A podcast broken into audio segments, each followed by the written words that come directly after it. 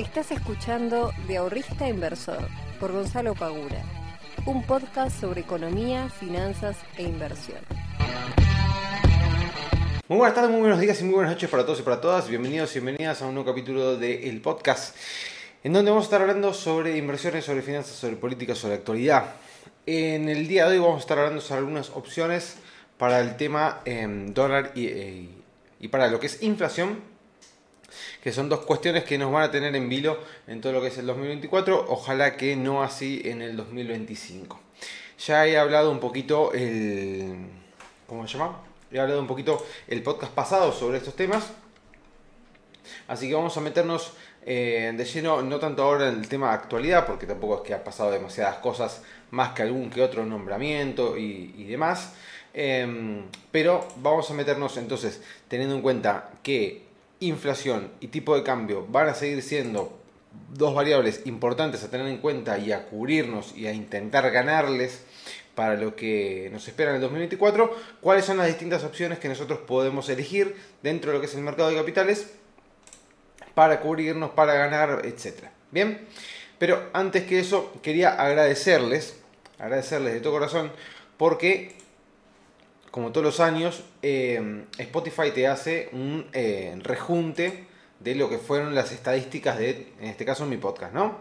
Entonces, eh, hoy lo estuve viendo, estuve chusmeando los datos, que después se los voy a estar compartiendo en, Instagram, pero por ejemplo, les tiro alguno que lo estoy leyendo ahora también. El 76% de los oyentes actuales encontraron el podcast en el 2023, o sea, es una, realmente es una verdadera barbaridad. Em, otro, otro dato que, me impactó mucho, esperen que lo estoy buscando, fue la cantidad de personas, eh, la cantidad de personas que eh, tienen el podcast dentro de lo que es el, top 10 eh, de los podcasts escuchados por esas personas. O sea, me pareció muy, eso, muy impactante. Que, esperen que ya se los digo. Acá hay un dato que me parece que está mal igual. Yo después le voy a decir Spotify, Spotify, tampoco me, me mientas. Porque me dice, resiste alguna postal bonita este año. Me dice, tienes la mayor cantidad de oyentes nuevos en Argentina, Reino eh, Unido, Suiza, Francia e Italia. ¿Qué sé yo? Me parece de media sospechoso. No es por tirarme abajo ni nada por el estilo, pero entiendo que hay un montón de podcasts eh, que son mucho más populares, escuchados y, famosos que, que el mío, está clarísimo eso. Por lo tanto, que me digas que tengo la mayor cantidad de oyentes nuevos en Argentina, de este año estamos hablando, ¿no? En Argentina, en Reino Unido, Suiza, Francia, Italia, es como un poquito dudoso. Pero bueno, vamos a, vamos a creerle a Spotify, ¿por qué no? Em, pero espera que les quería comentar, les quería mostrar, a ver, si lo puedo... Espera que esto lo... Vamos a mostrarlo, tal. Eh, la cantidad de, seguidores que me impactó mucho. Eh, se compartieron muchísimo, el 77% lo compartieron eh, el podcast por WhatsApp, o sea, realmente es muchísima la cantidad de podcasts que se han compartido. El primero de todos, el de finanzas personales, 5 tips, que si quieren vayan a escucharlo, es el primer podcast que grabé, que algún día lo tendré que escuchar a ver cómo está grabado eso, para, para ver qué onda. 4.7 de eh, puntaje tiene el podcast, casi los 5 puntos totales, o sea, estamos hablando de una puntuación muy buena. Después, ¿qué más? A ver, a ver, a ver, a ver. Vamos a seguir pasando. A ver qué me dice. Esperen, porque quiero llegar al, dato ese que les está diciendo. Ahí está. Tu podcast está en el top 10 para 5.261 personas. Hay 5.261 personas que, que el podcast eh, las tienen dentro de su top 10. Lo cual, claro, para algunos dirán, che, vamos a ver, 5.261 personas, no es tanto. ¿Cómo no va a ser tanto? Es una barbaridad de gente. 5.200, vamos a redondear, 5.300 personas. Entonces imagínense, no sé, vayan a, no sé cuánta gente entra en un, en un recital X. Pero imagínense hacer un recital y que haya 5.300 personas que van a ver tu show. Estás metiendo una cantidad de gente impresionante. O sea, realmente 5.300 personas, una cantidad de gente impresionante. Eh, después, dentro del top 5, 3.240 personas también. Me parece una bestialidad.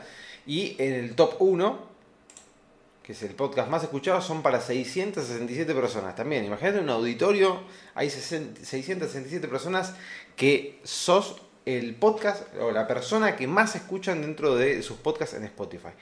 Nada, realmente una, eh, una locura los, números que se van dando, eh, cómo va creciendo el podcast año tras año. Así que muy contento, la verdad, muy, muy, muy contento, ya que el 73% de la audiencia nueva eh, se haya sumado este año, me deja súper feliz, los números realmente son eh, espectaculares, estoy muy contento, así que gracias, gracias a todos aquellos que escuchan el podcast, gracias a todos aquellos que siguen escuchando, que lo comparten con sus amigos, familiares o lo que fuere, porque en definitiva lo, terminan haciendo crecer ustedes y si ustedes no estuviesen del otro lado yo ya no grabaría más. Esa es, la realidad. Así que muchas gracias, de verdad. Em, bueno, vamos a meternos entonces ahora sí a mirar un poquito rápidamente los mercaditos para eh, meternos ya de lleno en el tema del día de hoy. Primero que nada, vamos a ver lo que es el Mervalín. El Mervalete hoy tuvo una hermosa subida, subiendo casi un 7% y llegando casi, casi a lo que fue el máximo en pesos del Merval. O sea que se ha recuperado bastante y esta recuperación se da más que nada dentro de lo que fue la mano del contado con liquidación. Eh, recordemos que el contado con liquidación, el MEP y también obviamente el dólar blue venía cayendo en estos últimos días eh, de hecho, habían perforado los 900 pesos, casi que perforan los 800 pesos los dólares financieros, pero en el día de hoy han repuntado. Vamos a buscar rápidamente en cuánto están. Eh, tenemos al dólar blue entre 905 y 955, al MEP subiendo un 7% en 910 y el contado con liquidación subiendo en 930, siendo un 10% la suba del el contado con liquidación. Tengamos en cuenta, eh, como, como vengo diciendo, que el contado con liquidación viene medio atrasado en comparación a la suba que está teniendo el MEP en los últimos meses, pero más allá de eso, venían cayendo, venían cayendo ambos y han subido mucho eh, hoy en día. La suba probablemente tiene que ver con la eh, cancelación por parte de lo que fue el Banco Central. ¿sí? Vamos a buscarlo también, Banco Central. Con el tema de las LEDIP. Que, eh, a ver si que lo dice, el Banco Central le puso el fin de la emisión de las DEBIT. O sea, estas, estos títulos que el Banco Central estaba dando para que se puedan ser depositados y funcionaba tipo bono dólar link, esto ahora se dio de baja. Por lo tanto, el tipo de cambio con toda coligación y MEP que venían bajando, obviamente tuvieron una reacción alcista ante la imposibilidad de colocar dinero en, esas, eh, en esos títulos. Era una cuestión totalmente lógica. Esto hizo eh, que también el Merval haya subido hoy en día un 6, casi 7%. Otro que está veniendo muy bien y que por suerte está rompiendo los últimos máximos fue a Bitcoin que lo tenemos en 38.757 dólares, lo cual está rompiendo esta barrera que nosotros teníamos acá y sigue su camino alcista. ¿Hasta dónde puede llegar Bitcoin? Ojalá que hasta sus máximos y que el 2024 sea un año muy bueno para las criptomonedas, ya que el 2022 fue un año pésimo. Eh, y el 2023 lo tuvimos con un año realmente muy positivo, subiendo Bitcoin un 133%. ¿sí? O sea, estamos hablando de una suba muy importante para lo que es Bitcoin. Yo entiendo que aquellas personas que hayan comprado en 60.000, 50.000, 40.000 todavía están en pérdidas. Pero si tenemos en cuenta aquella persona que se animó a entrar a las criptomonedas en el 2 que fue 2023, haciendo un... Eh, ¿Cómo se llama? Haciendo un análisis muy, este, muy superficial, tenemos que Bitcoin subió más de 120% en solamente un año. Lo cual estamos hablando de una rentabilidad en dólares obviamente enorme. Un 120 en un año es una rentabilidad enorme, mide por donde se da mire. Bien, esto también se da con repunte de algunas monedas como Cardano, como, eh, no sé, BRA, eh, bueno, todas las que ustedes se puedan llegar a imaginar, tienen ciertos repuntes. ¿Qué pasa? Todos aquellos que hayan invertido en altcoins, como por ejemplo, vamos a meternos en Cardano, Claro, yo les digo que Cardano venía subiendo, pero Cardano había llegado a los 3 dólares. Hoy ya tenemos un 0,38 centavos de dólar. Entonces ustedes me pueden decir, Gonza, viene subiendo, pero me falta una banda. Sí, bueno. Claro, es lógico, porque Cardano viene perdiendo el 87% de sus máximos, un poquito más también. Se entiende, pero bueno, nosotros tenemos que entender de que los volúmenes que se están manejando no son los mismos volúmenes que se manejaban en el 2021, ¿sí? En 2020 eh, se ha perdido muchísima confianza en el mercado de cripto y eso va a tardar en recuperarse. Y quizás esto tarde años en recuperarse hasta que Cardano, por ejemplo, llegue a los 3 dólares de vuelta. No lo sé, pero puede ser tranquilamente que tarde muchísimo tiempo en recuperarse. Eh, después las acciones, si ustedes se fijan, vienen bastante bien todo lo que es, eh, no sé, Apple, Amazon, Microsoft, Google, obviamente el Nasdaq, Meta, Mercado Libre viene subiendo un 40 y pico por ciento del último mínimo. Fíjense, acaba de romper la parte alta de su canal este, alcista. Había tocado la parte baja del canal. Pumba y subió un 43%. O sea, estamos hablando de una rentabilidad en desde el 23 de octubre al día de hoy. Estamos hablando un poco más de un mes. De una rentabilidad enorme, un 43%. O sea que en el 2023, si nosotros hacemos un análisis rápido, si hacemos un análisis rápido del 2023 de lo que fue el mercado accionario, realmente fue un año para hacer plata fácil. No hubo que hacer demasiadas eh, cosas raras, era tan fácil como comprar y mantener y seguir comprando a lo largo de todo el 2023 para tener un muy buen año en lo que respecta a lo que fue renta variable. Algunos quisieron o hacen trading y les encanta y les gusta, está perfecto. Eh, como siempre digo, no está mal hacer trading para nada. Hay que tener en cuenta los riesgos que eso conlleva. Hay algunos operadores que prefieren hacer compra y mantener esas posiciones, otros prefieren hacer swing trading o lo que fuere, pero este año realmente fue muy muy fácil para hacer plata en los mercados financieros, ya que subió el Merval, subió Bitcoin, subió el mercado norteamericano, era tan fácil como comprar y mantener. ¿Puede pasar eh, lo mismo en el 2024? Para mí, sí no quiere decir que vaya a suceder indefectiblemente. O sea, dependemos de que Estados Unidos la economía empiece a crecer, que la tasa también de este libre de riesgo comience a bajar, que tenga también en el, ámbito de Bitcoin tenemos el halving, o sea que puede llegar a ser un año bueno para las criptomonedas. En el ámbito local hay que ver cuán eh, fuerte puede llegar a ser el recorte que haga Javier Milei y cómo eso puede llegar a impactar en la economía. Por lo tanto, ahí tenemos que ser un poquito más cuidadosos, pero las acciones, si nosotros miramos las acciones locales en dólares, tienen todavía un potencial de suba muy importante si nosotros miramos el historial y nos basamos en los máximos que han tenido acciones como IPF, como Banco Galicia, etcétera, etcétera. O sea que el mercado todavía tiene bastante para dar, tiene bastante para crecer tenemos que ver cuáles van a ser las primeras medidas y cómo eso puede llegar a impactar en el mercado local, porque si nosotros esperamos un eh, escenario de esta inflación, que sería básicamente una caída de lo que es la actividad económica, con la inflación todavía subiendo fuertemente, entonces eso puede llegar obviamente a afectar los resultados de los balances de las empresas. Así que hay que tener cuidado en ese sentido cómo se puede llegar a ir dando la economía de acá al 2024. Hay que tener algo claro y es algo que, que todas las personas, ya sean economistas o no, analistas financieros o lo que fuere, determinan y terminan eh, cayendo lo mismo, que es que el 2024 va a ser un año complejo, es un año en el cual eh, se va a ver una actividad económica eh, probablemente cayendo. Eso de los primeros seis meses, el primer año, a mí mucho no me gusta porque mm, la realidad es que todas las medidas económicas no son, no tienen una eh, consecuencia instantánea. Algunas sí, obviamente, no sé, como si te dijera, si mañana cortabas los planes, al otro día no cobra más nadie. Sí, perfecto. Ahora lo que voy es, si vos armás un paquete de medidas para intentar bajar la inflación, eh, o un paquete de medidas para intentar recortar el gasto público y demás, y para que eso impacte después en X cosa, bueno, entonces, no es que todo lo que vos vas haciendo al otro día inmediatamente vas viendo los resultados. Entonces, eso de los primeros seis meses, el primer. Recordemos cuando, eh, no sé, la famosa frase de, Macri que decía: en el segundo semestre las cosas van a mejorar y después llegó el segundo semestre y no pasó absolutamente nada.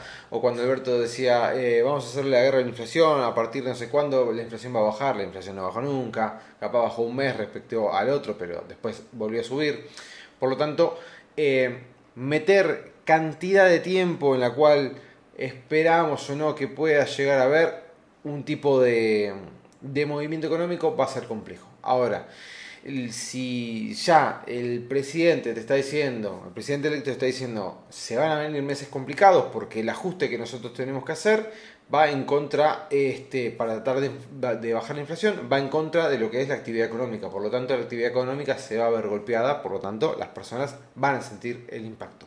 Esperemos que sea de la menor, eh, la menor cuantía posible para que no se vean afectados los salarios, no se vea afectado el poder económico de las personas, más de lo que ya están, eh, y que no caigamos en, una, eh, en un ámbito de tensión social muy fuerte en términos económicos. Que si bien sabemos que hoy en día las cosas están muy mal con la inflación, con el dólar, con la seguridad, etc., en las calles, si bien eh, de vuelta, si bien la gente está hinchada las pelotas, pero en las calles es como que más o menos la cosa se va llevando por ahora.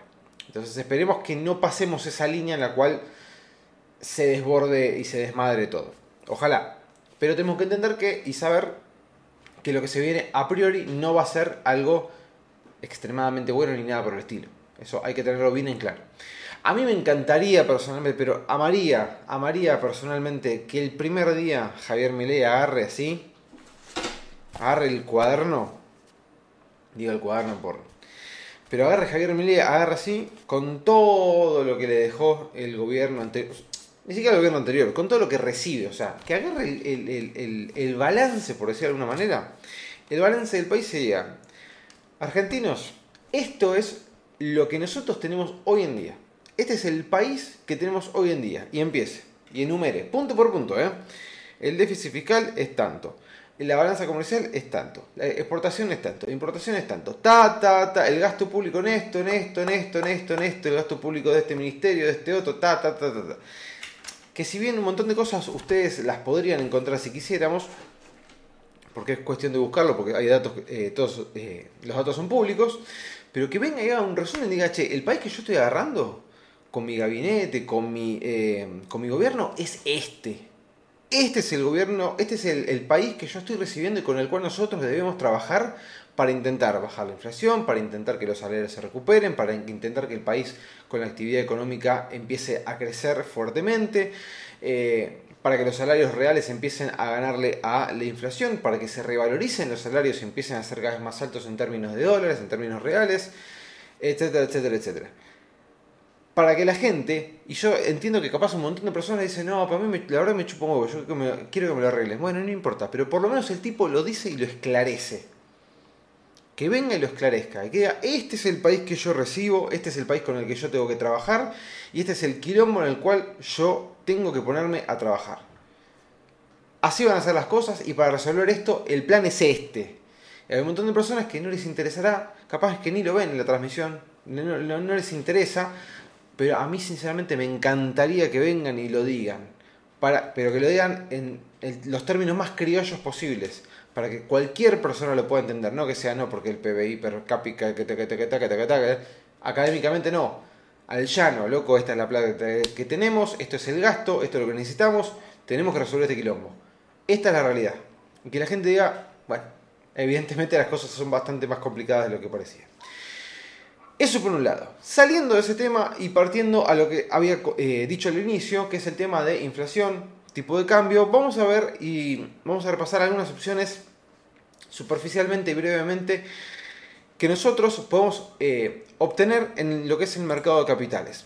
Para el que no sabe qué es el mercado de capitales, el mercado de capitales es el ámbito en el cual nosotros podemos comercializar activos financieros, es decir, si nosotros queremos comprar acciones, si nosotros queremos comprar bonos, si nosotros queremos comprar una obligación negociable, eh, caucionar nuestra plata, etcétera, lo hacemos a través del mercado de capitales. Que básicamente el mercado de capitales nos da la posibilidad entre personas en hacer distintas transacciones financieras.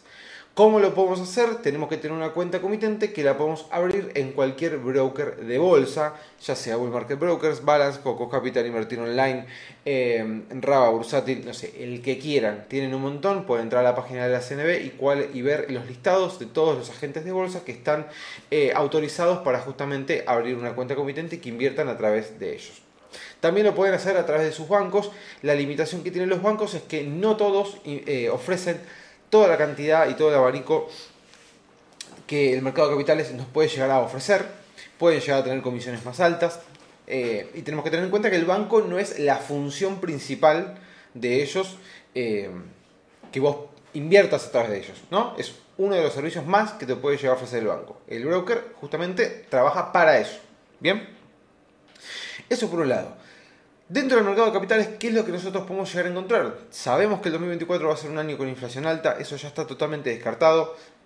¿De qué va a ser así? No lo vamos a poder reducir aunque se venga toda la buena predisposición de la gente, de los eh, políticos y todo lo que fuera, el año 2024 va a ser un año inflacionario. Por lo tanto, ¿cuáles son los instrumentos que tenemos para invertir y que no se vean afectados contra la inflación? Suponiendo que las cosas continúan igual, a esto me refiero a que, por ejemplo, el plazo fijo UVA eh, no deje de existir, vamos a poner el plazo fijo UVA como la primera opción. La primera opción, que es el plazo fijo UA, es algo que nosotros podemos hacer a través de nuestro banco, de nuestro home banking, ventanilla bancaria, calculo que también, pero que tranquilamente desde nuestra computadora celular lo podemos hacer. ¿Qué es un plazo fijo? Que tiene la característica de que ajusta por ser, que es, el, eh, que es un coeficiente que ajusta por inflación. O sea que nuestro plazo fijo lo que está haciendo es ajustar nuestro capital según la inflación que tenga el país, es decir, lo que diga el INDEC que hay de inflación. Hay algunos que pueden creerle o no al INDEC, esto ya queda en cada uno, pero básicamente el plazo fijo igual lo que hace es cubrirnos de esa inflación y pagarnos una tasa fija sobre el capital invertido, que es mínima, pero que existe. Pero la gran desventaja que tiene el plazo fijo UVA es que no tenés el capital cuando vos querés. Tenés que tener el capital inmovilizado por como mínimo 90 días. Esto se puede llegar a em, manejar haciendo una especie de que hice un video en YouTube hablando sobre esto de bicicleta de plazo fijo UVAs, en las cuales haces un plazo fijo UVA a 90 días, otro a 120 y otro a 180, entonces pasados los primeros 90 días te van quedando renovaciones o vencimientos de los plazos fijos UVA cada 30 días se van solapando. Entonces, vos cada 30 días se te va liberando el capital de cada uno de esos plazos fijos que vos hiciste.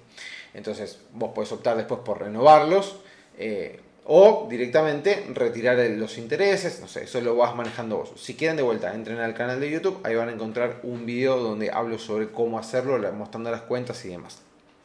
Ese sería como el instrumento más fácil en el cual todos podrían llegar a eh, acceder a ellos. Algunos bancos como no quieren saber mucho con el tema del plazo fijo UVA, medio como que lo tienen escondido en la página, pero lo ofrecen todos. Eso tenganlo presente. O si llaman al banco y che, que hacer un plazo fijo UVA, no, mira, no te conviene, te pueden llegar a decir mentira. Entonces, tengan en cuenta eso. Punto número 2 con el tema inflación. Si nosotros queremos también cubrirnos de la inflación, tenemos letras que se llaman LESER, que son, de vuelta, letras del tesoro que ajustan también por el coeficiente SER. ¿Cuál es la característica principal que tiene esta letra? Que también es un video de YouTube, por si no saben lo que son las letras, búsquenlo y vayan a verlo. Si no saben lo que son esta letra, es muy sencillo. Son letras que ajustan por inflación, que ajustan por el coeficiente SER. Tienen un precio, que ese precio va incrementándose y que ustedes pueden comprarlas o venderlas cuando ustedes tengan ganas. Tienen un vencimiento, supongamos que vencen el, no sé, 22 de, de enero. Bien, Perfecto. Vos podés mantenerlas hasta el 22 de enero y cuando llegue el 22 de enero la letra se liquida, se te acredita el dinero a vos en tu cuenta y chau, perfecto. O podés, no sé, supongamos que hoy es primero de diciembre, supongamos que el 25 de diciembre por eh, Navidad necesitas plata para, no sé, eh, solventar los gastos que hiciste con los regalos y querés sacar tu plata de las LESER. Perfecto, entras al mercado de capitales, eh, vendés las letras bueno, justo el 25 no, porque no lo vas a poder hacer, ¿no? Pero se entiende. Vendes las letras para hacerte del dinero y ya automáticamente lo tenés el dinero disponible en tu cuenta comitente. No hace falta que te quedes hasta el vencimiento, lo puedes vender y comprar cuando vos quieras. Puedes venderlo y recomprarlo si quieres. Un detalle no menor, las letras LESER tienen eh, movimiento en su precio. Si ustedes las compraron a, supongamos, 120, mañana pueden subir a 121, como también mañana pueden subir a 100, pueden bajar a 119. ¿Por qué podrían bajar a 119 si es un instrumento de renta fija? Y bueno, porque por más de que sea un instrumento de renta fija, como cualquier bono del tesoro, este, tiene fluctuación en sus precios que van a estar afectados obviamente por cualquier acontecimiento que pueda llegar a surgir.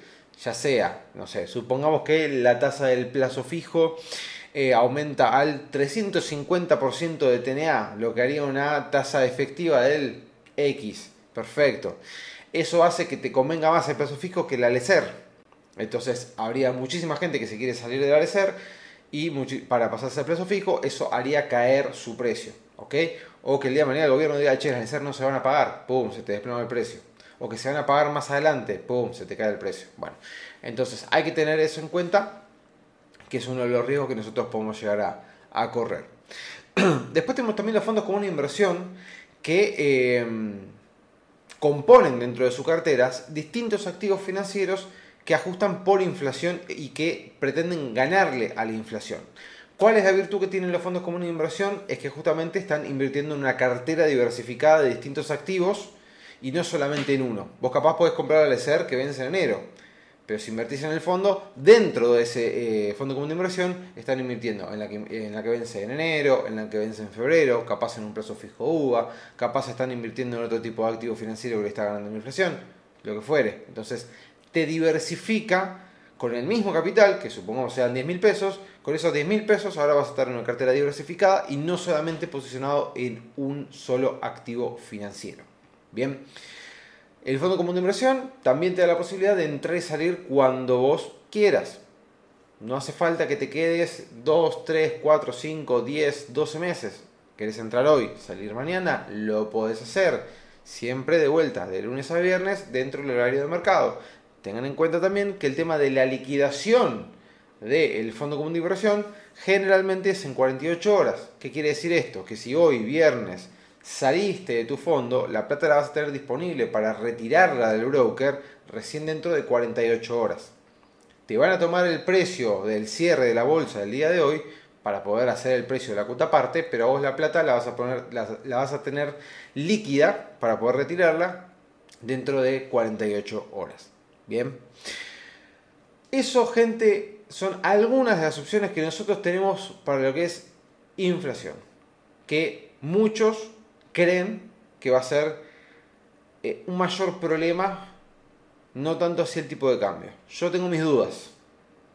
Para mí es muy eh, apurado estar diciendo eso recién ahora. Pero hay muchos que dicen que la inflación puede llegar a ser más problemático que el tipo de cambio para lo que, para lo que va a ser el 2024. Veremos. Como siempre, espero que les haya gustado, gente. Eh, que tengan un lindo fin de semana. Nos vamos a estar viendo la próxima semana. Les mando un fuerte abrazo. Chao, chao.